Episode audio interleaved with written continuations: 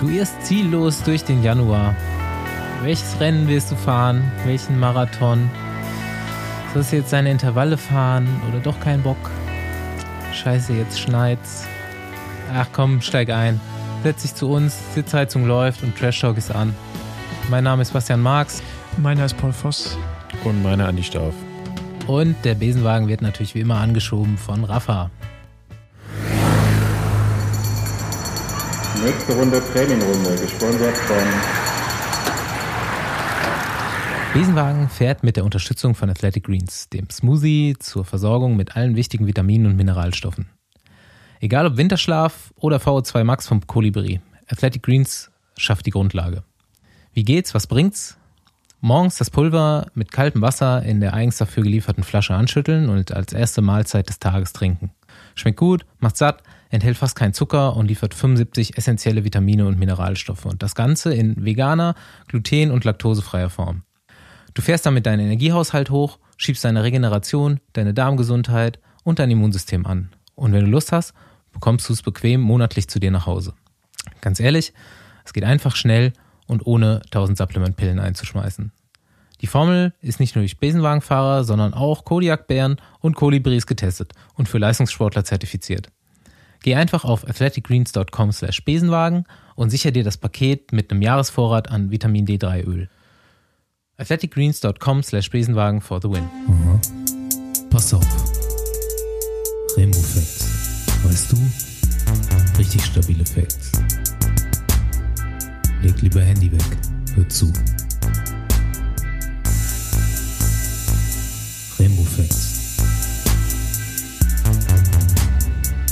Professor Rainbow hat sich endlich mal wieder Gedanken gemacht und ähm, es geht auch um euch beide. Wie immer sind paar Tiere die Protagonisten der neuesten Forschungsergebnisse und ihr beide äh, werdet dann wieder mit den Tieren verglichen, dass man sich das gut vorstellen kann, wie verschiedene Radfahrtypen ihren Stoffwechsel nutzen. Äh, es ist die Zeit der Winterpause und ähm, jetzt geht es darum, wieder fit zu werden und die Kilos der Off-Season loszuwerden. Stauf, dein Thema. Und äh, es gibt da halt, wie gesagt, verschiedene Beispiele im Tierreich, wie Tiere den Stoffwechsel ankurbeln. Und wir gehen mal, äh, gerade auch für dich, Andi, jetzt zum ersten Beispiel, dem Kodiakbären. Kodiakbären werden auch Metabolic Magicians genannt. Und wer jetzt. so wurde ich auch früher mal genannt. Ja. da siehst du es. Ähm, wen, wer jetzt gleich Interesse bekommt, der muss sich auf jeden Fall mal die Fat Bear Week Competition in Brook Falls im Nationalpark in Alaska angucken. Ich habe das selber gerade gegoogelt. Das gibt's wirklich. Und da wird einfach so im Herbst, bevor die Bären Winterschlaf halten, eine Competition abgehalten, wo Leute den fettesten Bären wählen. Anhand von Fotos. 2020 hat Bär 747 gewonnen. Er ist er ist erstaunlich fett. Es gibt gute Fotos von ihm. ich erkläre euch jetzt mal, wie, wie so ein Tier sich vorm Winterschlaf verhält. Äh, ihr müsst wissen, sieben Monate pennen die dann nur. Ne? Sieben Monate. Also, was musst du vorher machen? Richtig hart fressen. So, Bär 747 wurde beobachtet, wie er pro Tag 30 Lachse gefangen und gefressen hat. Wir gehen so von 2,5 Kilo Lachs pro Lachs aus also reines Fleisch. Das wären so 70 Kilo Fisch, 1200 Kalorien pro Fisch sind 84.000 Kalorien am Tag, Bär 747. Ich kann eigentlich gleich das Beispiel ähm, verdeutlichen. Das wäre nämlich für dich, Andi, wir haben jetzt mal vereinfacht auf 100 Kilo gerechnet, 11 Kilo Lachs pro Tag. Kriegst du hin? Also der, für den Bären sind das 60.000 Kalorien am Tag im Schnitt. So Bär 747 haut sich ein bisschen mehr rein. Wären so 9.500 bis 11.000 Kalorien für dich an Lachs pro Tag. So 11.000 Kalorien, da bist du schon so ein bisschen in der Größenregion von so einem, äh, hier so die Leute, die so LKWs ziehen und Steine schmeißen und sowas, ne? Also diese, das sind ja, wie nennt man die nochmal? Diese Kraftsportler, die dann so extreme Sachen machen. Ja, mir fällt also es sind jetzt keine ein. Bodybuilder. Also Bodybuilder, Ahnung, die sind ja. ja so ungefähr bei 6.000 bis 8.000 Kalorien, Kilokalorien pro Tag. Und äh, dann so die, die Typen, die jetzt hier so wirklich so Weltrekord im Kreuzheben oder irgendwelche schweren Steine in Skandinavien hochheben, äh, die sind schon über 10.000 Kilokalorien. Das ist gar nicht so einfach, so viel zu essen. Ich habe das auch mal versucht, tatsächlich so gezielt zuzunehmen, als ich noch so mehr Kraftsport gemacht habe, jetzt so nach dem Radfahren.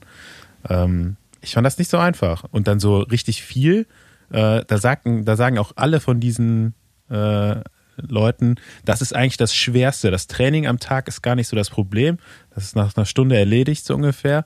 Aber du musst halt den ganzen Tag essen und du musst auch teilweise nachts aufstehen, um überhaupt über den ganzen Zeitraum so viel Kalorien zuzunehmen. Also äh, Respekt vor den Bären, dass er Ja, das so einfach so ein- so schafft. So ein Bärenlife ist nicht einfach. Und jetzt kommt halt der absolute Abfuck. Der Bär legt sich dann hin und schläft sieben Monate.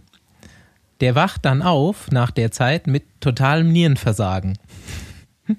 Weil da passiert ja gar nichts. Ihr müsst euch vorstellen, der kackt auch nicht.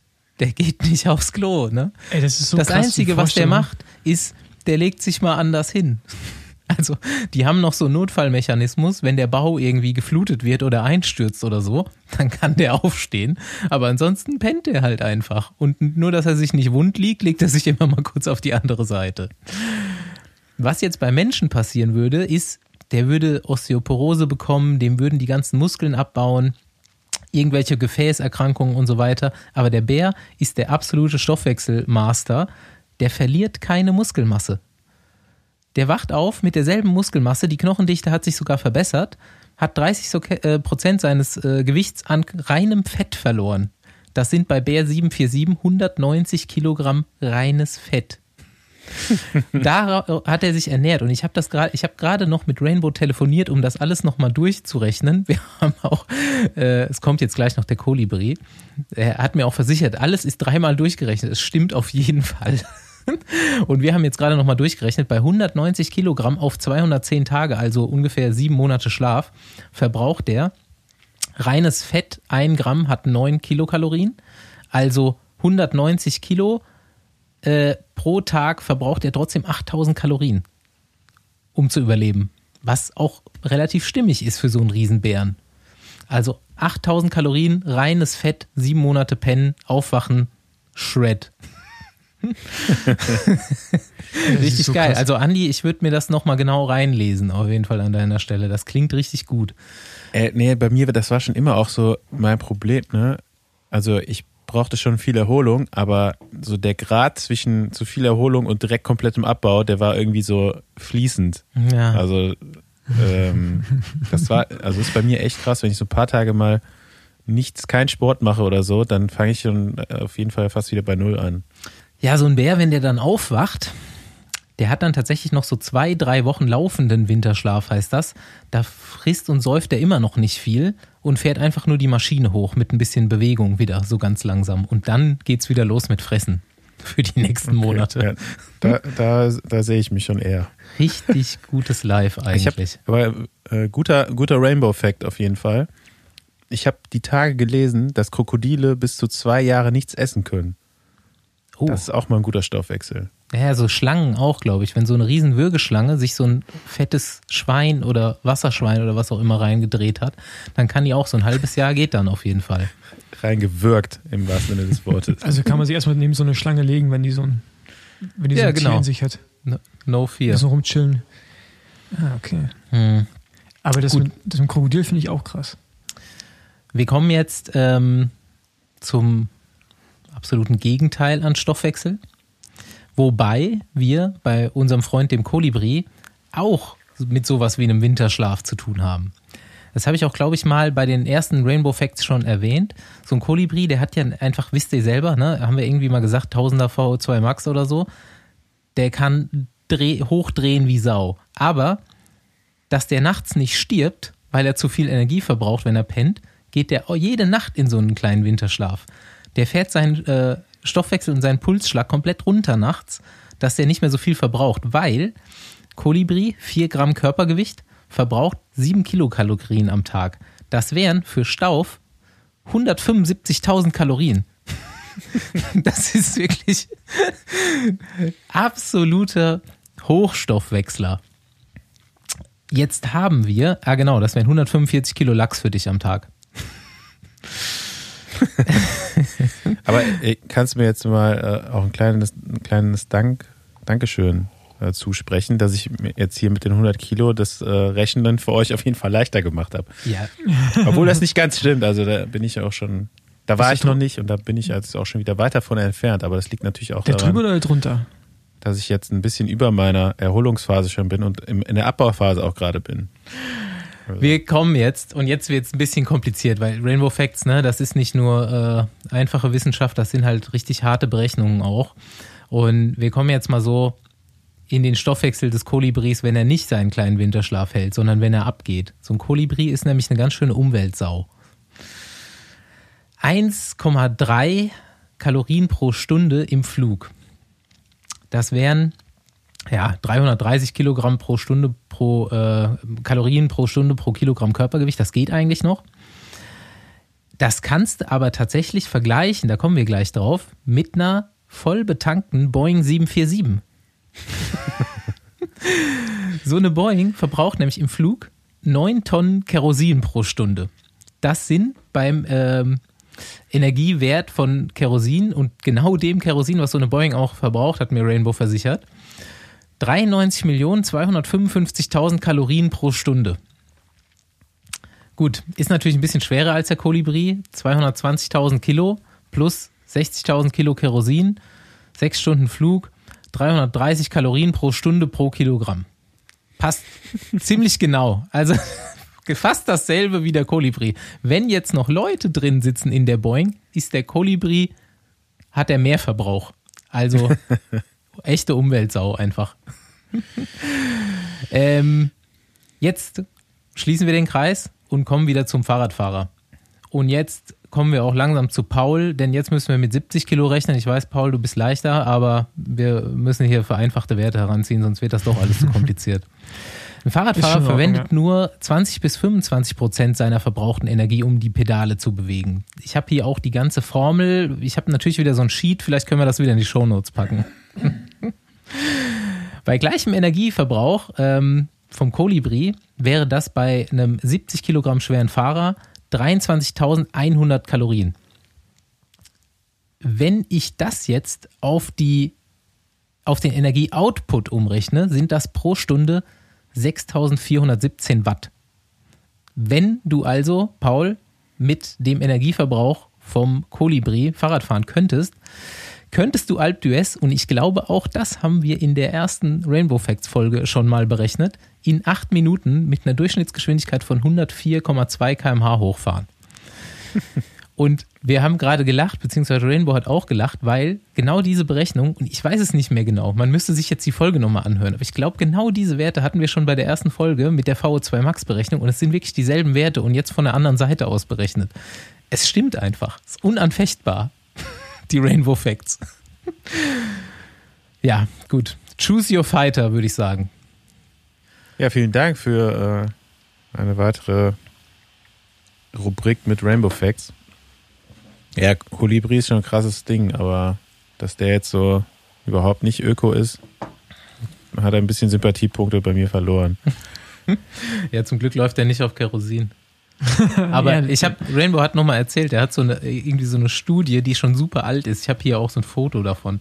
Irgendwie von, von 1954 steht hier, genau.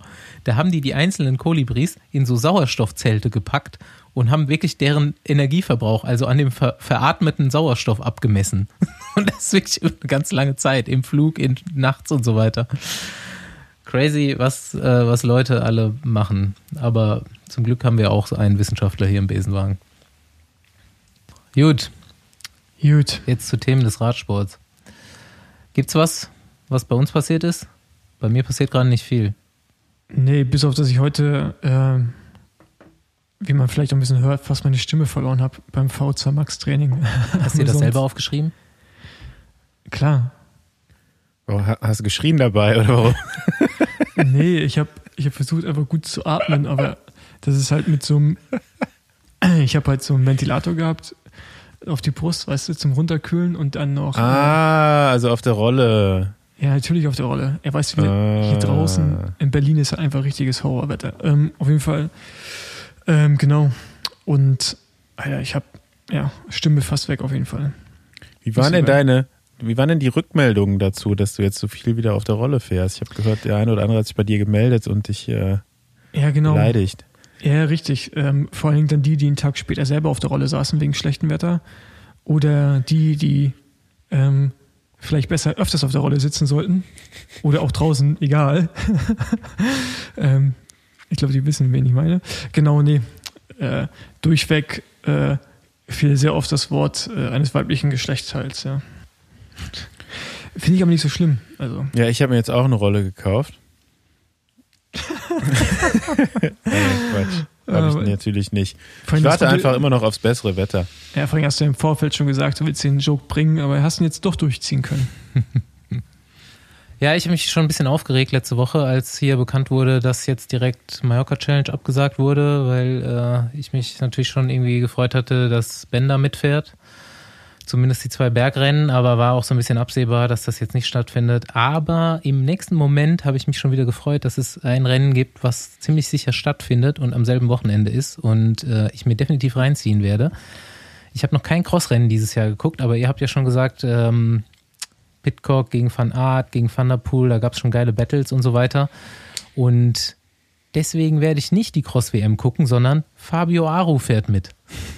Richtig witzig. Ernsthaft? Ja. Ja, Der italienische Coach hat den, der ist jetzt irgendwie ein paar Amateur-Crossrennen oder so gefahren in Italien. Ich glaube auch hat jetzt wohl UCI wieder Bock. Rennen, Und äh, hat der italienische Coach gesagt, so, wir nominieren dich, kannst mitfahren. Ist der früher mal Cross gefahren oder hat er das jetzt erst angefangen? Ja. Auch? Nee, nee, ey, Staufe wie. Hast du nicht die Post gesehen mit Paul drauf? Ja, Mann, ich bin mit dem Cross-WM gefahren und so. Ja? Nee, habe ich nicht gesehen. Ey, Mann, Da gibt das es ist so wie alle großen. Wie alle äh, großen Peter Sager, alle vorher mal Cross gefahren und Paul Voss. Habe ich Ähm. Posti letztens noch weitergeleitet. So ein Insta-Post von Fabio Aru, irgendwie so fünf Fotos, er beim Crossfahren, was weiß ich wann und Fossi so im Hintergrund. Geil. Ja, gut. Ja, Also, wieso nicht, ne? Nee, finde ich auch Er geil. versucht jetzt auch alles, um wieder aufs alte Niveau zurückzukommen. Ja, aber, es, aber ich So wie finde, Paul halt auch. genau, aber ich versuche, ja, nee. äh, nee. Nee, aber ich finde es äh, auch erstmal ganz geil. Man sieht halt, dass er auf jeden Fall nochmal Bock hat. Weil sonst fährst du Cross nicht. Cross hat einfach eine mega dreckige Angelegenheit, da musst du schon wollen. Auch bei die Rennen, die er da gefahren ist, die waren echt nicht angenehm von den Bildern her. Und finde ich geil, dass er es macht. Ja. Mal gucken. Ja, ich auch. Also Macht ihn auf jeden Fall sympathischer. Auch, ich bin auch einfach Fan von ihm, muss man sagen. Jetzt ja, ich nicht so ultra-Fan, aber ist irgendwie schon total witziger Typ. Und wenn der fit war, ist er ja auch echt immer eigentlich spektakulär gefahren. Er hat ja auch immer attackiert und so weiter. Und jetzt hat er halt einfach mal sehen, was sich Kubeka da mal wieder eingefangen hat. Warum äh, ist er dir so sympathisch? Jetzt rein optisch oder? Ja, Rein schon. optisch. Also, Rein optisch, noch Fahrs- nie. Fahrstil auch. Finde ich geil, auch wie er, wie er so hampelt auf dem Rad, dann dieses geile Video, wo, äh, wo er das Rad wegschmeißt und äh, Katsu di Bici, Katsu di Bici. das war auch mega gut. Ja, ich Ja, habe jetzt irgendwie gar nicht so ein Interview oder so von ihm so im Sinn. Das ist halt so ein bisschen so ein dass er mir Anti-Held. irgendwie was sagt. Außer jetzt halt wirklich wie so seine Erscheinung halt auf dem, auf dem Fahrrad so, ne? Aber so als Typ, keine Ahnung, wie der so ist. Faces of Fabio Aru, wer kennt sie nicht? Ja, ja das äh, kennt, glaube ich, jeder, ne? Ja, und wer- wer hat, hat einer von euch wirklich so, also Andi, du nicht, aber Paul, hast du so wirklich äh, aufmerksam damals diese Vuelta verfolgt, die er gewonnen hat? Ja, schon. Ähm, Ich aber- auch, aber es ist schon so lang her wieder. Ja, genau. Aber Der war halt einfach mega gut, ne? So für eine, irgendwie so zwei, drei Jahre, auch beim Giro damals. Das war halt schon krass. Aber dann ist er so, finde ich, ganz schön eingebrochen. Mhm. Und äh, seitdem ist er für mich einfach nur so, so ein Typ, der irgendwie zwei Jahre mal richtig investiert hat. Also Training natürlich. Und ähm, dann seitdem halt so ein bisschen auf der Welle geschwommen ist, dass er halt das ewige Talent ist. Ja. Ja, aber ich meine, wenn du das in den Beinen hast, dann hast du es ja eigentlich, ne? Wenn du dir dann nochmal richtig Mühe gibst, weiß ich nicht. Hm, weiß Ja, aber es gab immer mal wieder irgendwie Leute, die so ein Jahr mal so eine herausragende Form hatten und das irgendwie nicht mehr wiederholen Mhm. konnten. Also Ja, bei ihm waren es jetzt schon zwei Jahre oder so, drei Jahre, aber der war ja auch beim Giro dann zweiter oder dritter. Ich Ja, habe ja ja. auch, ähm, Ja, aber manche, also es schafft ja, also das ist halt immer noch immer das, der Unterschied, ne? Dass es Leute, es Leute gibt, die es halt über zehn Jahre schaffen äh, über ein ganzes Jahrzehnt, ne? Philipp Gilbert zum Beispiel, Paul. Ähm, und Oder- halt einige Leute, die sind halt nur so irgendwie, ja, vielleicht mal ein Jahr oder zwei oder drei und dann schaffen die es aber nicht, dieses Niveau zu halten oder vielleicht verbessern sich auch andere in der Zeit einfach noch mehr. Ja? Und du bist halt dann irgendwie nicht mehr einer der Besten, sondern in, in der zweiten Reihe. Aber es können halt natürlich auch immer ganz andere Faktoren sein, die man jetzt nicht so als Fan oder als Zuschauer mitbekommt, Mhm. ne? was im Privatleben bei den Leuten so sich verändert und vielleicht auch massive Ein also Auswirkungen hat, jetzt so auf so eine Top-Leistung. Ne? Mhm. ähm, eben der Witz war ja da, irgendwie über Kinder zu bekommen. Ja? Ich mal, wenn du als Radprofi irgendwie Kinder bekommst, dann verändert sich schon eine ganze Menge in deinem Leben. Und auch wenn du dann halt eben nicht mehr die volle Zeit schläfst, die du schlafen sollst, was ja wahrscheinlich ganz normal ist in so einer Lebenssituation, ähm, wirkt, sich- kann sich das natürlich auch auf die Leistung so krass auswirken, dass du sagst, okay, das äh, reicht jetzt halt eben nicht mehr, um einer der Besten zu sein, sondern du bist dann halt nur noch in so einer Top 20.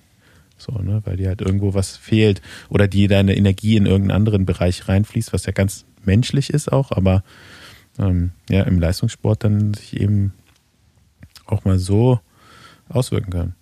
Ja, ich finde es halt krass, wie das ist so im Radsport auch immer so, so, so ein Syndrom gerade bei äh, Gesamtwertungsfahrern, dass man immer wieder hofft. Ne? Also die kriegen ja immer wieder gute Verträge, auch wenn sie über Jahre nicht gut fahren äh, oder verletzt sind, wie auch immer.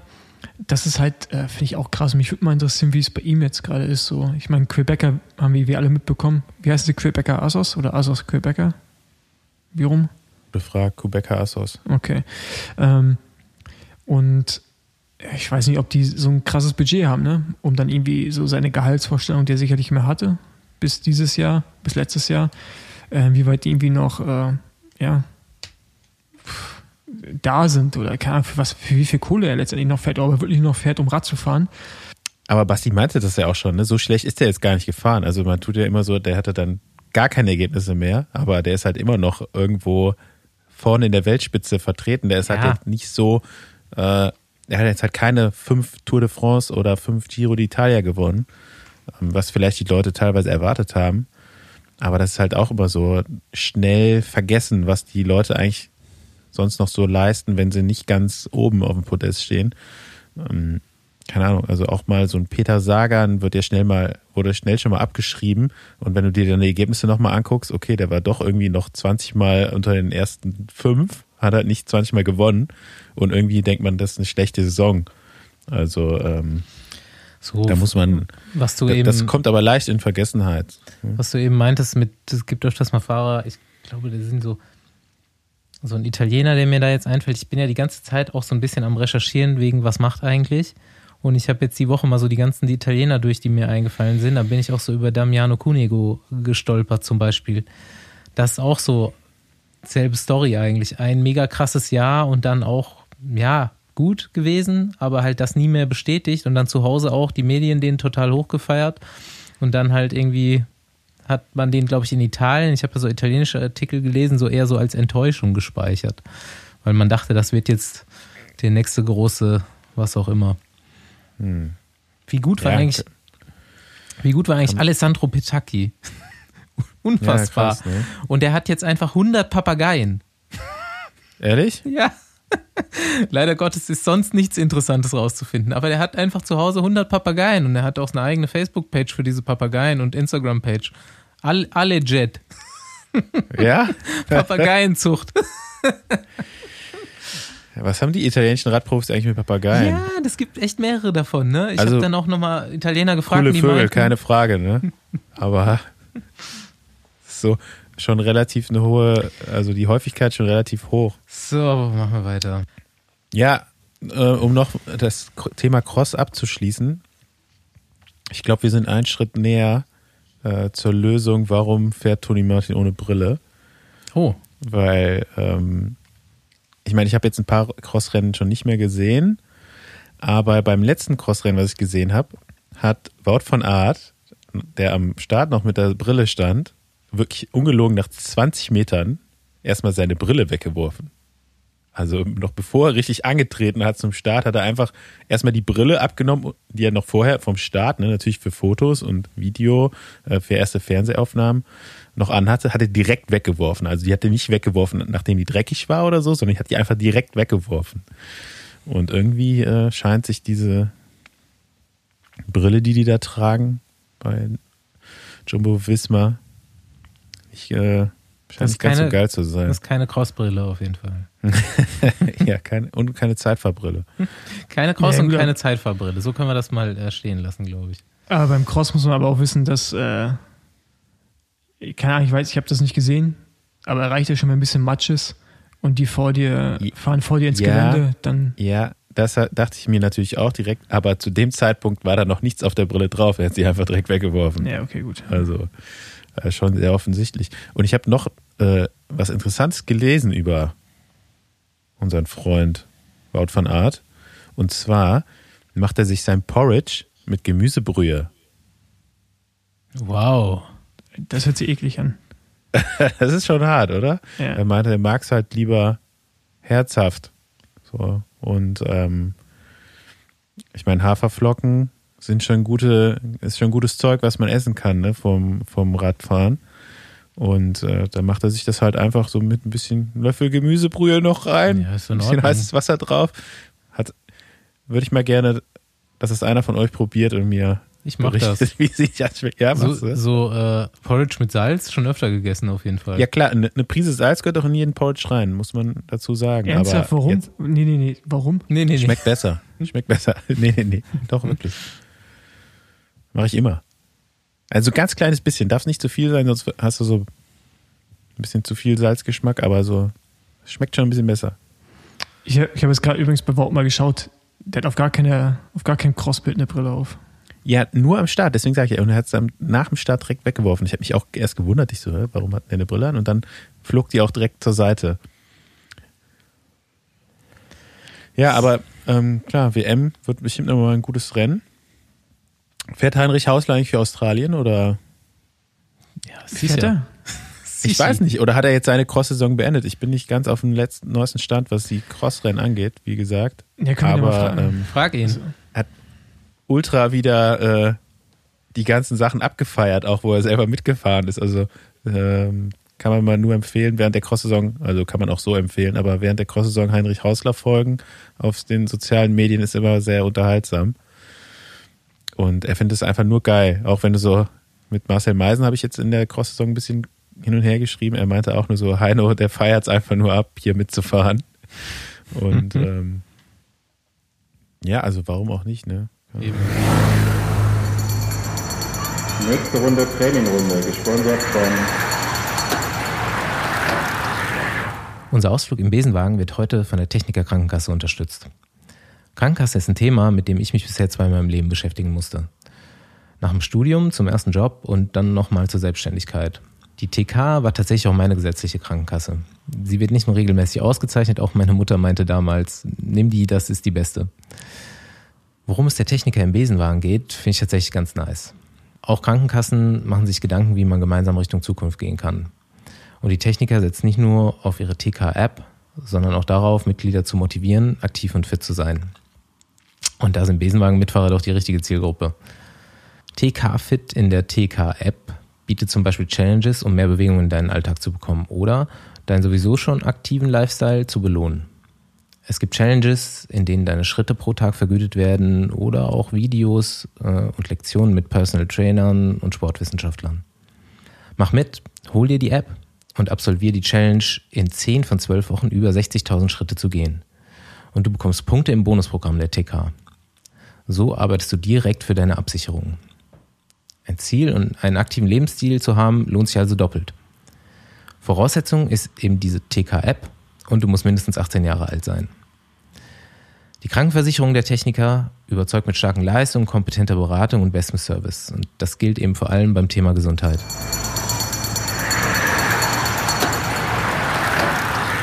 So, ich hatte mich, ähm, ich hatte mich die Woche gewundert, wobei sich das so ein bisschen, ich habe euch jetzt ein neues Foto gerade reingeschickt, wo es schon so ein bisschen wieder abgemildert hat.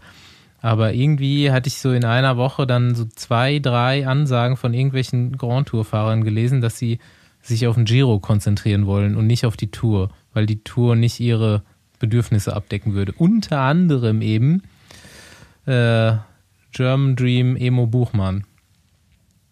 Und dann habe ich eben auf Twitter so eine Aufstellung gefunden, wer ist laut Presse, das sind keine offiziellen Team-Releases, ähm, für welche Rundfahrt angekündigt, jetzt so im Januar, muss man ja auch mal so stehen lassen. Aber das sind schon, also das wird schon mal wieder ein Giro, der sich richtig gewaschen hat. Irgendwie haben Leute nicht mehr so richtig Bock auf die Tour, ne? Scheint mir das so. Ja, das, das hat, den Eindruck hatte ich. Wobei es dann ist natürlich jetzt irgendwie so die Tourliste hat sich dann die Woche vervollständigt und da sind jetzt schon richtig krasse Fahrer auch am Start. Aber äh, Giro würde ich mal wieder sagen, so Remco, der ist zwar noch gar nicht wieder richtig Fahrrad gefahren, oder? Der macht schon Äh, wieder Pause vor allen Dingen. Bernal, na, Nibali, Emo Buchmann, Theo wieder am Start, Simon Yates, Vlasov. Das kann schon witzig werden, auf jeden Fall. Mikel Landa, richtig geil. Ja, ist halt so eine, typ, ist halt so eine typische Startliste, wo man weiß, äh, ist wieder Eskalation so nach, nach anderthalb, zwei Wochen und dann in der dritten Woche sowieso. Ähm, ich finde jetzt aber auch die Tour sieht natürlich so auf jeden Fall gut aus.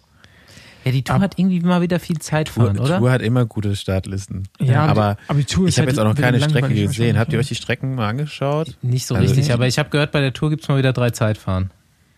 Okay. Ja gut, das ist natürlich für den einen oder anderen Fahrer, der sich vielleicht Hoffnung auf die Gesamtwertung gemacht hat, einfach auch schon dann äh, un, unmachbar, sag ich mal. Ne? Ja, Bora setzt, Also- wohl, ähm, setzt wohl auf Keldermann bei der Tour. Ja gut, das wird sich glaube ich auch nochmal ändern, eventuell. Also, Ja, nee, der trainiert schon wieder. Zu dem Thema können wir ja schon Ja. wieder. Also das scheint Also man muss sich natürlich auch als Gesamtfahrer, ne, wenn du bei der Tour halt so, ich sag mal, vielleicht am Podium kratzt oder sonst halt auf Platz 4 bis 10 eher landen würdest in der Gesamtwertung, kannst du dir halt immer die Frage stellen, okay, je nach Streckenführung auch, hast du im Giro einfach auch mal eine, Chance, eine bessere Chance in der Gesamtwertung noch weiter vorne zu landen. Das spielt natürlich auch immer eine Rolle, jetzt mal unabhängig auch von der Strecke, ähm, dass die, die, die Tour schon noch mal so ein bisschen härter umkämpft und auch noch so ein bisschen mehr äh, Niveau hat, was so die Gesamtwertungsfahrer anhat normalerweise. Das ist also auf jeden Fall schwer, schwerer zu gewinnen für den gleichen Fahrer wahrscheinlich. Mhm. Ähm, Was als der denkt- Giro oder die Vuelta. Was denkt ihr denn? Und vielleicht ist das auch so, ne, also keine Ahnung, dass Emo Buchmann Giro gewinnt, halte ich nicht so für unwahrscheinlich. Tour ähm, wird wahrscheinlich für ihn schwerer zu gewinnen, aber ja, die werden sich an irgendwas dabei gedacht haben. Ne? Wie gesagt, ich habe mir jetzt die Strecken gar nicht angeguckt. Ähm, aber wenn da wirklich drei Zeitfahren drin sind, dann kann man sich ja schon ausrechnen, wie viel Zeit du auf den einen Fahrer normalerweise verlierst, ne? in der Konstellation, die da am Start steht. Also da kann sich jetzt jeder ausrechnen, wie viel Zeit muss ich in den Bergen auf einen Roglic gut machen. Oder vielleicht jetzt auch auf einen Pogacar. Ich weiß nicht, wie der in einem flachen Zeitfahren jetzt so fährt. Aber wenn du da die guten Zeitfahrer auch einen Dumoulin rausnimmst, ja, da kannst du schon ausrechnen, wie viel Zeit du eigentlich an den, an den Bergen gut machen musst, um eine Chance zu haben. Und dann kannst du einfach schon von vornherein sagen, ja, ist eher unrealistisch. Gucke ich mal, ob der, der Giro mir besser passt oder die Vuelta. Aber was, Was? ich halt krass finde, ist halt dieses Superteam schon wieder von Jumbo Visma. Also ich meine, erstmal muss man gucken, ob die überhaupt so alle wirklich am Start stehen.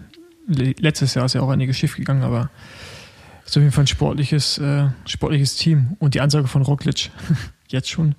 Ich bin mal dann aber tatsächlich geil. gespannt, wie die, ob die wieder die gleiche Taktik fahren. Ich meine, wir hatten jetzt hier auch den Podcast Ende November, Mitte November mit äh, Grisha Niermann, dem sportlichen Leiter von Jumbo Visma, ähm, der da schon gesagt hat, ja, okay, wir müssen vielleicht mal generell unsere Taktik hinterfragen, ob es jetzt so Sinn macht, äh, 20 Etappen oder 19 Etappen äh, voll zu kontrollieren, immer von vorne zu fahren in den Bergen und dann äh, verlieren wir am letzten Tag das Trikot, am letzten entscheidenden Tag. So, vielleicht werden die Rundfahrten generell auch wieder ein bisschen offener, was die Taktiken angeht. Dann macht es natürlich auch Sinn, mit drei Fahrern auch dahin zu gehen, die das Ding theoretisch gewinnen könnten. Aber ob es jetzt noch, ich bin mal gespannt, ob es halt in, in dieser Saison immer noch so diese Mountain Trains gibt, die da irgendwie versuchen, alles von vorne zu zermürben, weil eigentlich haben wir ja gesehen, selbst nach der nach dem besten, besten äh, Ding, was Lotto Jumbo da abliefern konnte, waren dann da halt trotzdem noch viele Leute am, am Rad, ja. Und Mhm. die äh, sind noch bis zum Schluss mitgefahren. Ja, das Also- hast halt im Giro einfach, ne, das ist einfach viel unberechenbarer jedes Jahr. Und die Tour, da sind dann irgendwie, Ja. da sind viel straffere Taktiken schon und das wird viel mehr auf Sicherheit gefahren irgendwo, weil es natürlich auch schwerer ist, das Ding. Du kannst es dann noch leichter verlieren irgendwo. Das, ja, es kommt natürlich immer darauf an, wer dann den Giro tatsächlich angepeilt hat. Ne? Mhm. Ähm, so Aber- manche Fahrer, für manche Fahrer ist es halt auch einfach besser, wenn das Rennen offen Ja. wird, wo Rennintelligenz wieder eine höhere Rolle spielt als jetzt die reine Leistung. Was denkt ihr denn über die, ich, also, ich habe jetzt mal mehrere Radsportmedien dazu durchforstet und alle sind sich komplett fraglos einig, dass Remco eine Grand Tour gewinnen kann. Mhm.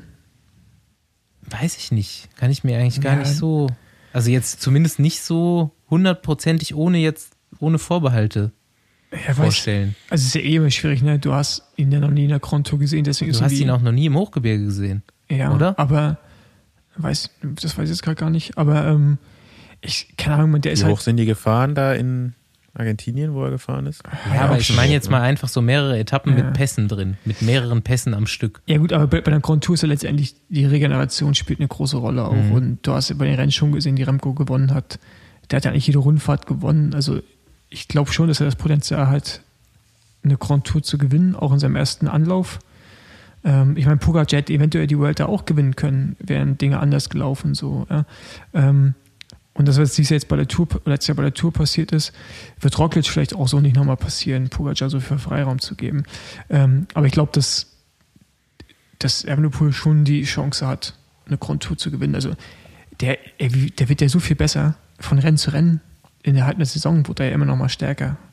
Und man, ich glaube auch, dass der eventuell noch stärker aus der Verletzung zurückkommt. Das sieht man ja auch ganz oft, ne, dass so Übertalente, so eine Auszeit vom Rennen, wo man sich auf andere Dinge konzentrieren muss, so Core Stability und Alternativtraining, dass sie einfach noch viel stärker zurückkommen. Ich glaube, so wie Wout van Art, ja, der auch zurückkam und einfach alles weggehauen hat. Ähm, ja, keine Ahnung. Also ich sehe das schon. Spricht jetzt auf jeden Fall erstmal nichts dagegen, dass der eine Grand Tour gewinnen kann. Äh, natürlich haben wir ihn noch nie gesehen, auch noch nie in der dritten Woche von der Rundfahrt, aber ähm, selbst wenn er die nicht so gut fährt wie die erste Woche, ist das auf jeden Fall immer noch wahrscheinlich ausreichend. Aber ja, klar, muss man, muss man mal abwarten. Wäre natürlich spannend, wenn je mehr Contender es gibt für so große Rundfahrten, umso besser für uns, würde ich sagen, oder? Es wäre jetzt scheiße, wenn er es halt Ja, so dominieren würde wie eine einwöchige Rundfahrt.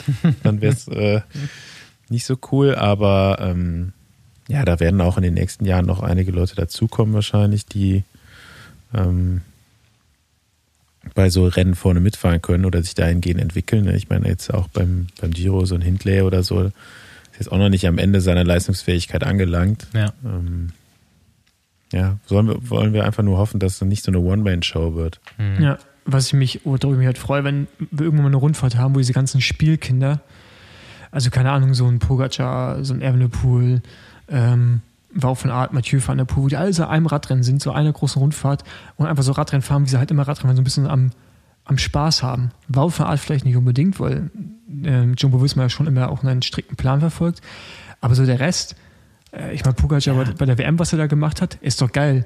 Wenn Auf du so Übertalente hast. So ein, so ein Mark Hirschi. Oder so Mark Hirschi, genau, einfach am Attackieren und also ich freue mich eigentlich irgendwie schon auf die nächsten Jahre, wenn die so ihre Art und Weise äh, der Herangehensweise an die Rennen beibehalten, dann wird das ziemlich geil.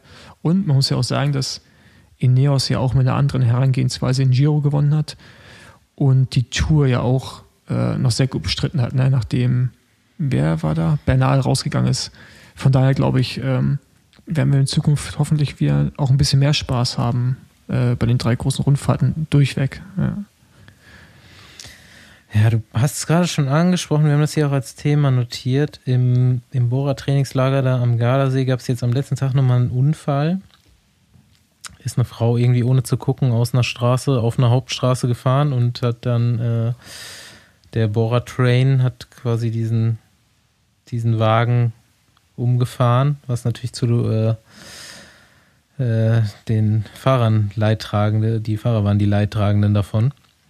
Äh, ich glaube, Rüdiger Selig, Andi Schillinger und Keldermann, Wilko hat es am meisten erwischt. Und äh, Wilko Keldermann habe ich jetzt heute gesehen, saß heute schon auf der Rolle. Also wollen wir mal hoffen, dass das, dass das glimpflich ausgegangen ist. Und mich, mich haben auch einige Leute gefragt. Ähm, Schillinger und Keldermann haben sich, glaube ich, einen Wirbel gebrochen. Mhm. Das klingt immer erstmal ganz fies, aber wenn man da jetzt nicht in den ersten Stunden oder Tagen jetzt sowas hört, wie dass sie halt irgendwie, dass es die ganz schlimm erwischt hat, dann ist es meistens ein, ein Riss im Knochen, der keine großartigen weiteren Auswirkungen hat. Also das wünsche ich den beiden jetzt mal und dann bedeutet das einfach Ruhe, keine, keine bela großen Belastungen im Oberkörper und dann ist das nach ein paar Wochen wieder zusammengewachsen und ich glaube tatsächlich, dass so einer lockeren Belastung auf dem Rad da auch nichts entgegensteht. Dann eher Rolle, weil keine Stoßbelastung. Du solltest dann vielleicht nicht durch Schlaglöcher fahren oder sowas. Aber vielleicht können die ihre Form sogar so ein bisschen konservieren. Ja, auf jeden Fall. Äh, gute Besserung an der Stelle an die Leute. Es ist so eine Horrornachricht. Ich meine, du hast uns da direkt in die WhatsApp-Gruppe reingeschrieben, weil du wusstest wahrscheinlich von äh, Ben Zwiehoff dann schon direkt, dass das passiert ist. Und ähm, ich meine, wir hatten ein paar Tage vorher irgendwie John Degenkolb noch da Mhm. im, im Podcast, der, mh, der auch so einen schweren Unfall hatte in so einer Situation. Und ähm, ja, bevor man noch weitere Infos hat, dann denkt man eigentlich eigentlich nur so, oh Gott, scheiße, hoffentlich ist da nichts so Schlimmes passiert. Ähm, klar, jetzt so Frakturen für die beiden äh, sind auf jeden Fall nicht schön. Hoffen wir, dass sie sich schnell davon erholen. Und ähm, ja, Wo, wo geht's jetzt eigentlich los? Also ich weiß, äh, ist Oman ist schon wieder abgesagt, glaube ich auch, ne? ähm, ja, in Frankreich soll es auf jeden Fall losgehen, so, United soweit ich weiß. Emirates also- findet noch statt, oder? Ähm, ja, ja. UAE-Tour ähm, steht. Da sind ja auch schon die meisten Leute einfach geimpft. Ja? Also Mhm. nicht nur von dem Team, sondern auch von der Bevölkerung. Und ähm, ja, Etoile de Bessèges in Frankreich soll starten. Algarve-Rundfahrt steht noch irgendwie, steht noch aus, eine letzte Entscheidung. Gab es schon äh, die Gerüchte, dass die abgesagt wäre, ist es aber noch nicht. Und ähm, ja, aber es kann einfach sein, dass sich jetzt noch ein bisschen nach hinten verschiebt. Ne? Also ein paar Rennen wurden ja jetzt auch schon vorab ähm, einfach mal so in den Mai verlegt. Ich weiß gar nicht, wie, wie viele Rennen im Mai jetzt stattfinden sollen. Er ist auf jeden Fall krass. Ja, und ähm, ja, ich denke mal, sobald es wieder irgendwie ein bisschen wärmer wird, auch dann in den, im Süden von Europa, ähm, jetzt so mal, äh, gucken wir mal nach Italien vielleicht im März, ähm, wird hoffentlich dann das schon eher drin sein, als jetzt hier irgendwie, naja, keine Ahnung, können, können, wir, Ja. können wir nicht so wirklich beeinflussen. Kaffeesatz, Ähm, Leserei. Ja. Äh, so, wer hat das hier notiert? Ich habe es auch gelesen, aber ähm, das haben wir schon öfters mal im Podcast auch besprochen, dass es Länder auch in Europa gibt, wo Frauen keine äh, Profi, Profis sein können. Zumindest im Radsport oder in anderen Sportarten. Ja, genau. Ähm, Ja gut, wie, wie wirst du, also da muss man ja sagen, äh, du sprichst ja jetzt gerade davon, dass in Frankreich jetzt erstmals der Verband, also der BDR von Frankreich, hat jetzt erstmals eine Profilizenz für Frauen ausgestellt. Ähm, das hängt äh, das hört sich jetzt dann natürlich erstmal so krass an, aber da haben ja auch die Profis noch mal eine ganz andere äh, funktioniert das einfach bürokratisch, ist nochmal was ganz anderes in Frankreich als in Deutschland. Ne? Ähm, da sind auch die, die kleinen Profiteams, sage ich mal, wie, es in, im, im KT-Bereich, was ja in, in Deutschland in den meisten Fällen tatsächlich nur auf dem Papier heißt, dass du Profi bist, ähm, die sind in Frankreich schon ganz anders, haben ganz anderen Stellenwert. So, du hast halt da auch über deine Lizenz verschiedene Versicherungen schon dazu, also noch mehr als in Deutschland. Ja, vor allem Ähm, hast ich glaub, du. jeder ein- Lizenznehmer ein in Mindestgehalt Deutschland hat ja auch bekommen. Also ein Genau. richtiges Und- Mindestgehalt. Ich glaube, von über. Das Mindestgehalt ist Ja. anders und äh, du hast einfach, ein, also die, die Profilizenz in Frankreich ist auf jeden Fall viel hoch, hochwertiger, kann man sagen, als in Deutschland. In Deutschland kriegst du halt die Lizenz, aber du musst dich halt auch so um sonstige Sachen eigentlich eher selber kümmern. Und ähm, ja, ist trotzdem krass, dass es erst dieses Jahr so ist, ne? Ja, Irgendwie. Liest sich Ich auf jeden meine, Fall irgendwie. verdient haben die äh, teilweise ja schon vorher genug, um, aber warum man jetzt erst das so anerkennt auch, diesen Profi-Status, das, das ist eher so das Ding, ne? Dass man das jetzt so anerkennt, dass es auch Frauenprofis gibt. Ähm, schon krass. Also gab es ja in Deutschland schon, weiß ich nicht, also der, äh, hat ja schon die ein oder andere einfach auf eine Profilizenz bekommen, vorher einfach schon, oder?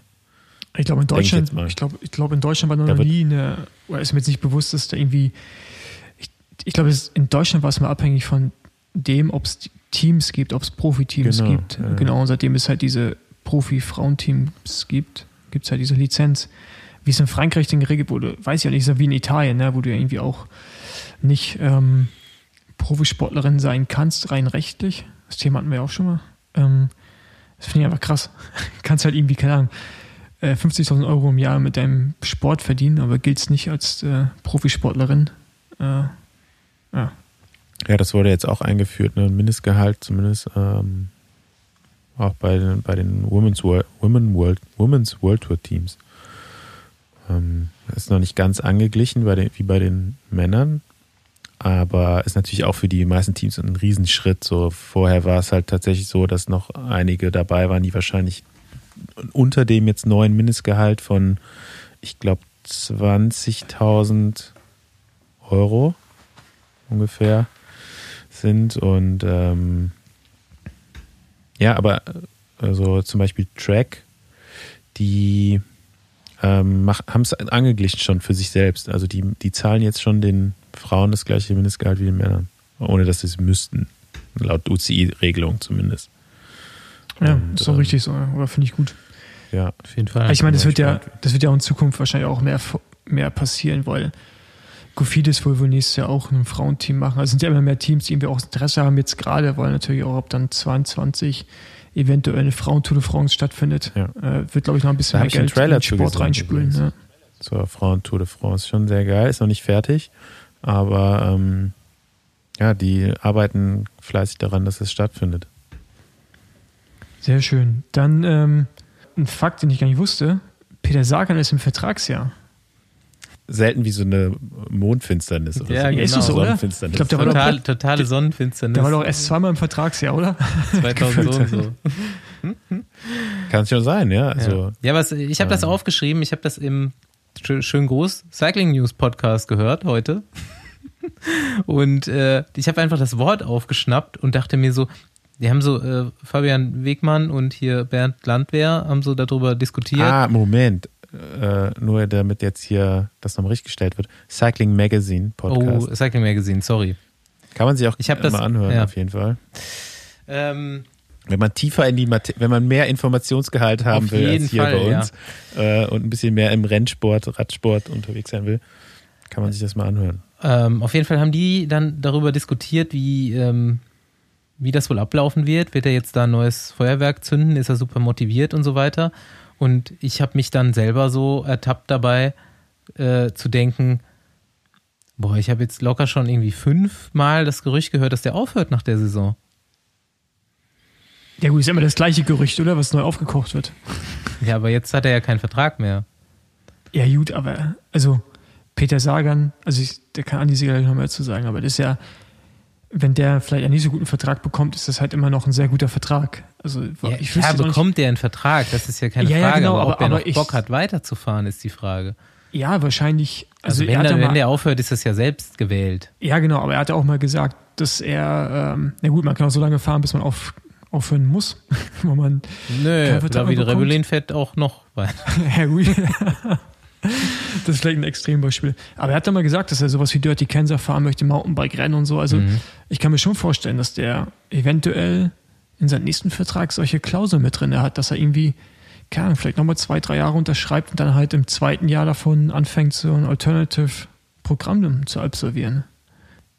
Könnte ich mir vorstellen, keine Ahnung. Peter, Peter ich meine, Morten. Ähm, beim letzten Vertragsjahr von Peter Sagan hat das natürlich Dimensionen gehabt, dieser Wechsel, ähm, weil der einherging mit, mit einem Radsponsor, äh, Specialized, der, den, das war ja quasi Also Peter Sagan hat auch eine Handvoll Fahrer mitgebracht, hat Staff mitgebracht, hat sportliche Leiter mitgebracht im Team. Das war einfach so ein Riesenteil des Transfermarktes ähm, zum, beim letzten Mal, dass der natürlich auch einiges blockiert hat, so erstmal. Mhm. Und ähm, dann muss es erstmal Teams geben, die dieses ganze Sagan-Universum aufnehmen konnten.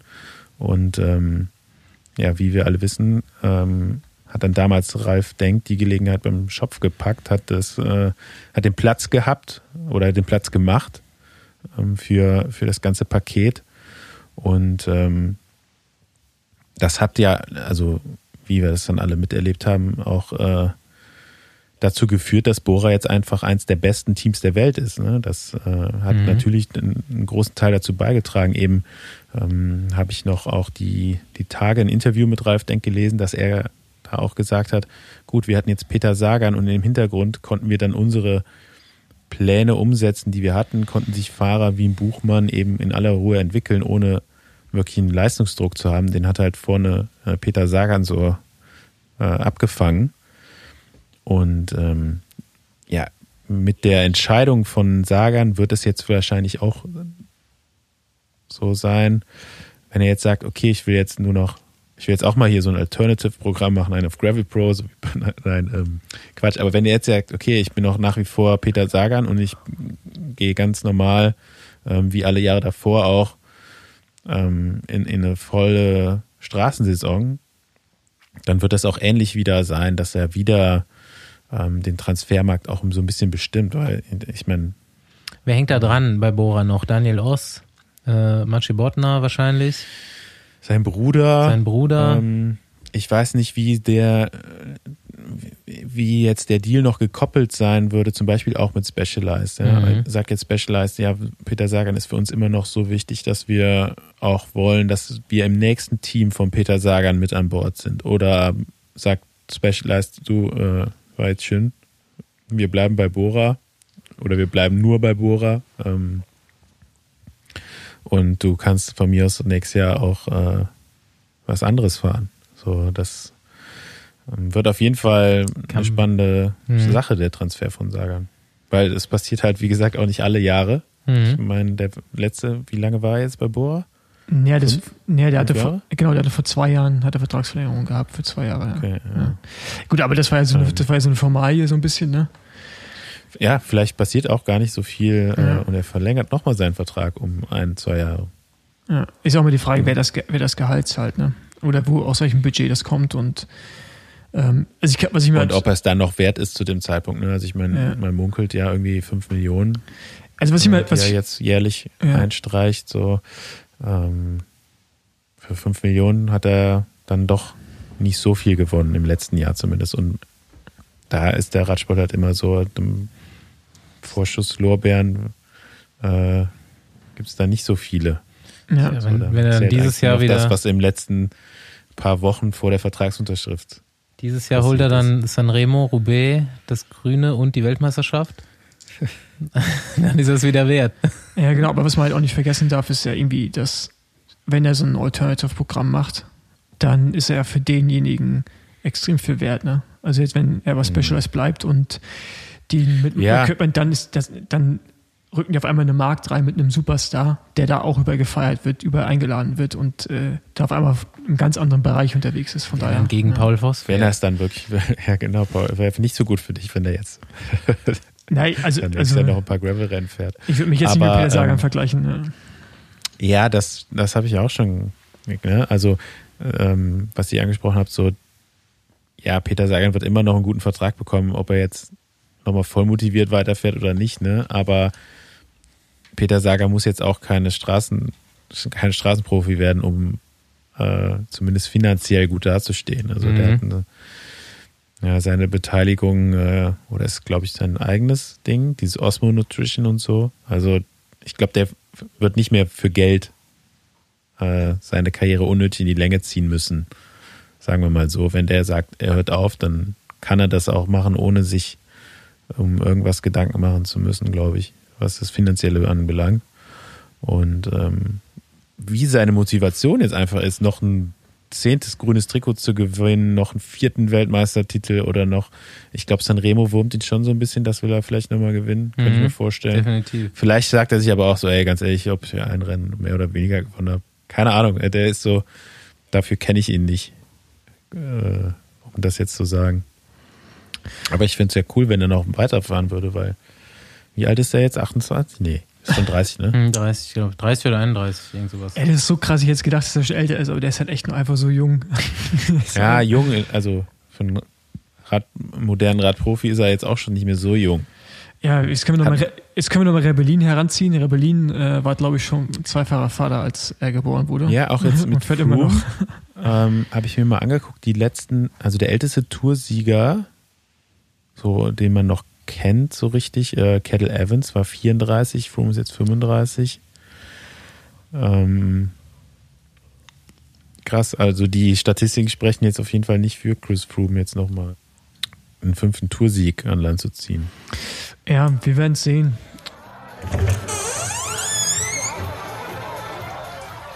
Hören's, Basti. Hat mir jetzt endlich der, der, der, der, der, Dingens, du weißt doch, wer ich meine.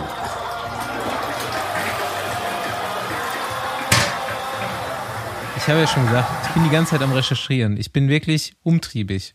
Ich habe jetzt halb Italien durchgepflügt die Woche, aber so ein bisschen ergebnislos. So die absoluten Klassiker bei Was macht eigentlich, habe ich halt am Anfang erstmal rausgehauen.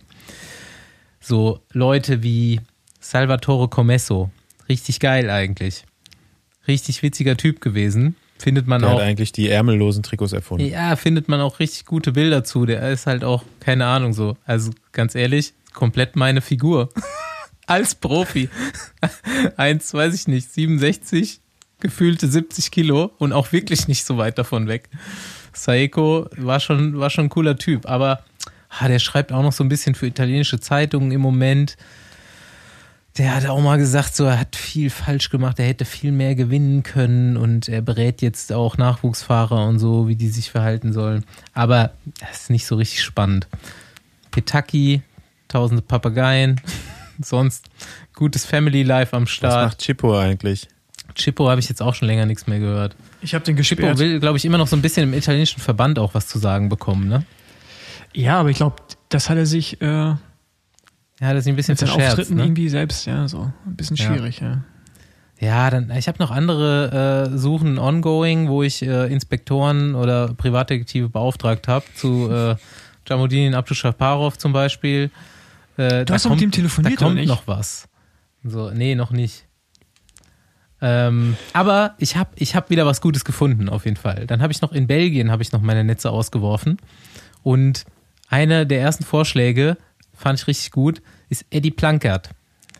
Weiß nicht, wer, wem von euch äh, der noch was sagt, das ist schon eine Weile her. Ja, Ed, vor allem würde mich dazu mal die Familienstory, weil es gibt ja tausend Da Blankas, gibt es tausend. Plankerts, genau. Willi und Die kennst du Walter. nicht, Paul? Natürlich, aber ich, ich, ich weiß nicht, auf Eddie, auf, auf das der Vater ist von Babis Blankert, dann gibt es ja noch einen anderen Blankert, der Profi ist. Da gibt es ja mega viele. Dann, das sind ja zwei Brüder, die Kinder haben und die sind auch zum Teil alle Profis. Es sind drei Brüder sogar. Es ist Oder Willi und Walter. mal so eine Reality. genau, Genau. da, das kommt Soap natürlich jetzt alles. Und die muss, die muss relativ lustig sein, habe ich gehört. Ja. Genau. Ähm, und dann gibt es noch Jo Plankert, das ist äh, Cousin. Der ist sportlicher Leiter irgendwo. Ja. Ja, Plankert auf jeden Fall, mh, Be- das wirft jetzt auch gleich mal so ein bisschen ein Bild auf die belgische Radsportkultur und das fand ich auch geil bei der Recherche einfach. Da sind die Radfahrer halt einfach andere Leute als hier. Das sind einfach Promis und da beschäftigt sich auch das ganze Volk damit. Äh, Eddie war von 1980 bis 91 Profi, hat Flash Wallon gewonnen, Pfeil von Brabant, Belgien-Rundfahrt, Umlauf hat er gewonnen, er hat Tour de France, Giro und Vuelta-Etappen gewonnen. 88 war sein äh, erfolgreichstes Jahr, hat er grünes Trikot bei der Tour und Flandern-Rundfahrt gewonnen. Und 91 hat er auch nochmal äh, Paris-Roubaix abgeschossen, in dem Jahr, wo er dann aufhört. Also schon relativ stabil.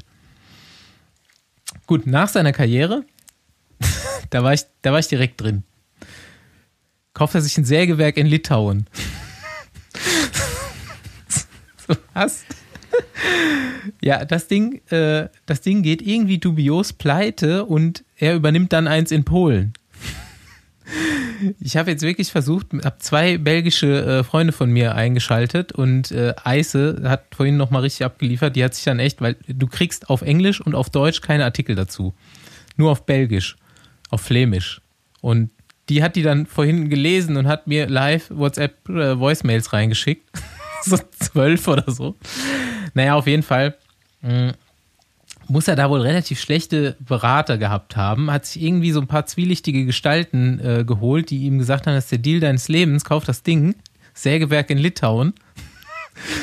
Und die Sache ist halt richtig baden gegangen. Eddie meinte dann nachher irgendwie so, ja, da waren irgendwie so die Mafia im Spiel da und ähm, deswegen konnte ich die Gewinne davon nicht mittragen und so weiter. Er hat aber auch einen belgischen Partner da gehabt, der meinte so, ja, ist alles Schwachsinn, einfach komplett dämlich gewirtschaftet da drüben, hat einfach gar nichts eingebracht, ist dann pleite gegangen. Dann hat er irgendwie im selben, im selben Konglomerat nochmal dieses polnische Werk empfohlen bekommen, hat das auch gekauft. Ähm, da ist dann aber auch gar nicht so richtig gelaufen. Das ist nur ein Jahr gedauert. Aus dieser polnischen Zeit gibt es nur noch die Geschichte, dass er da mal irgendwo in der, äh, in der Wirtschaft verprügelt wurde, weil er zu viel Zigaretten geschnort hat die ganze Zeit. ja, man, man merkt schon, also die Plankerts haben auch immer noch ein Sägewerk in Belgien, in den Ardennen. Ähm, das ist ein, ein witziger Typ und eine witzige Familie. Und du hast schon angesprochen, es gab eine TV-Show dazu, die Plankerts. Ähm, Reality-Doku-TV, eben über dieses Sägewerk. Die haben so ein Bed and Breakfast da. Da meinte Eis auch, die kannte das. Das ist richtig gut. Da sollte man auch mal hin. Also, die machen das richtig gut. Und ähm, dann in dieser Beschreibung, da war so eine Rezension von dieser Show, die ich gefunden habe, stand so, ja, es ist einfach, zieht's euch rein, es ist richtig geil, das ist einfach diese Family und die strugglen die ganze Zeit, äh, dass sie nicht bankrott gehen, aber auf eine super äh, sympathische Weise. Und die ganze Familie arbeitet mit. Und ähm, jetzt gibt's eine neue Real äh, Reality-Show mit den Plankarts. Und zwar haben sie sich jetzt ein Schloss in Frankreich gekauft und renovieren das zu elft. Davon habe ich gehört. Die ganze Family Blankert. Das ist neu. Äh, Geil. richtig Auch gut. jetzt hier so die, äh, die, die noch aktiven Ja, ja. Fahrer? Okay. Ja, nee, ich glaube eher so die, die Kinder von Eddie und Cousinen und so weiter. Ich weiß gar nicht, das könnte man eigentlich mal rausfinden. Jetzt, Paul, du hast das angesprochen, da bin ich nämlich gar nicht drauf gestoßen, dass es da jetzt noch aktive Profis auch gibt aus der Familie. Ja, genau, bei Bies Plankert, dann gibt es noch einen anderen Plankert, der fährt auch irgendwo. Ähm, es gibt, glaube ich, zwei oder drei, die Profis sind gerade aktiv. Ja. Baptiste Plankert, äh, überragender Fahrer, hat nämlich mal das beste Rennen aller Zeiten gewonnen, rund um Köln. Ah, Gegen Chili Es- im Sprint. äh, es gibt noch eine letzte Information zum Thema Holz, Oder was Pfingsten, ja scheinbar eine große Rolle in der Familie Plankert spielt. Nämlich hat dann 2015 Eddie nochmal, der ja mittlerweile, also heutzutage 61 ist, einen Stundenweltrekord auf einem Fahrrad aufgestellt. Das Fahrrad war aus Holz und ein Werkstück aus der lokalen Berufsschule, wog 30 Kilo. Und auf diese Art von Fahrrad ist er dann irgendwie 12 Kilometer in einer Stunde auf einer Bahn in Belgien gefahren. Das Ganze wurde ihm aber dann leider offiziell aberkannt, weil die Bahn nicht den Richtlinien der äh, Weltrekorde äh, entsprochen hat. Aber auch geil, kann man sich schon wieder vorstellen, so wie die Berufsschule da die, die Holzwerkarbeiter ausbildet und natürlich äh, Familie Plankert da äh, gut Kontakte hin hat und direkt gefragt wird. Ja, er macht auch noch seit 2008, richtet er auch noch so eine äh, Challenge, Eddie Plankert, das ist ein Juniorenrennen aus, findet auch jeden, äh, jedes Jahr statt. Da er hat auf jeden Fall auch noch guten Bezug da zum Radsport. Jo, das war's mal wieder. Mal gucken, Aber geile Family, also da ausgrabe. können wir echt mit zur nächsten Folge raussuchen, wie da die Verzweigungen sind, weil ich finde das mega interessant. Das hat mir nämlich Weise erzählt, vielleicht kann ich Philipp dazu auch mal fragen, weil der wusste nämlich auch schon was über die, Reali äh, über die Reality-Show da äh, mit dem Schloss und meint, Oh, das ich- muss wohl ziemlich gut sein. Hätte das so gerne so mal mit Untertiteln und so weiter, aber das kriegst du halt nicht rein hier. Ich musste gerade wieder äh, an den Film geben, äh, denken, den habe ich hier schon mal, glaube ich, ganz am Anfang des Podcasts, also schon ein bisschen was her, empfohlen. Äh, die Beschissenheit der Dinge heißt er auf Deutsch. Es ist auch über so eine belgische Familie. Ähm, die, ne- äh, die Story hat eine leichte Verbindung äh, mit dem Radsport, weil die während der Tour de France immer die Tour des Saufens spielen. Und dann bei Bergetappen eben auf hochprozentiges Umsteigen und sonst bei den Sprintetappen eher mit Bier äh, dabei sind. Und irgendwie erinnert mich, also da, als ich das damals schon gesehen habe, hat mich das schon an die Plankert so ein bisschen erinnert. Mit ähm, Baptiste Plankert bin ich zumindest auch lange Zeit Rennen gefahren. Der kann auch irgendwie alles so ein bisschen. Hat auch eine krasse Karriere irgendwie. Ähm, Der hat immer Europe so zwischen gewonnen. den. Ja, hat die Europe Tour mal gewonnen, ist aber auch schon für alle äh, Kategorien gefahren. Also der ist PKT gefahren, der ist CKT gefahren, der ist dann in die World Tour gewechselt, wieder zurück in den Kontinent. Also der äh, so eine Achterbahnkarriere hingelegt und ich glaube aber auch bei jedem Rennen der Europe Tour äh, tatsächlich schon mal irgendwie unter den ersten zehn gewesen, so in, im Laufe seiner Karriere. Also Ich glaube, das Ähm. eine Jahr, als er die Europe Tour gewinnt, das war auch in dem Jahr, wo, wo er rund um Köln gewinnt, war das. Da war er, glaube ich, bei fast jedem Radrennen Top 5 oder Top 10. Also wirklich fast un, unausgeschlossen. Ja, das ist krass einfach, ja. Und der ist dann, immer wenn er in die höheren Kategorien gegangen ist, ist er nicht gut gefahren. Er hat meistens nur ein Jahresverträge gehabt und ist dann wieder runter, KT oder PKT und da wieder gut Mhm. Ja, gefahren. Ja, irgendwie hat er, also ich fand das krass, dass er nicht so das, anscheinend nicht so das Niveau für die World Tour hatte, aber so in dem Ding darunter einmal einer der Besten war. Also ähm, Ja, der hat ja- das war so, so ein bisschen wie äh, Nico Eckhout.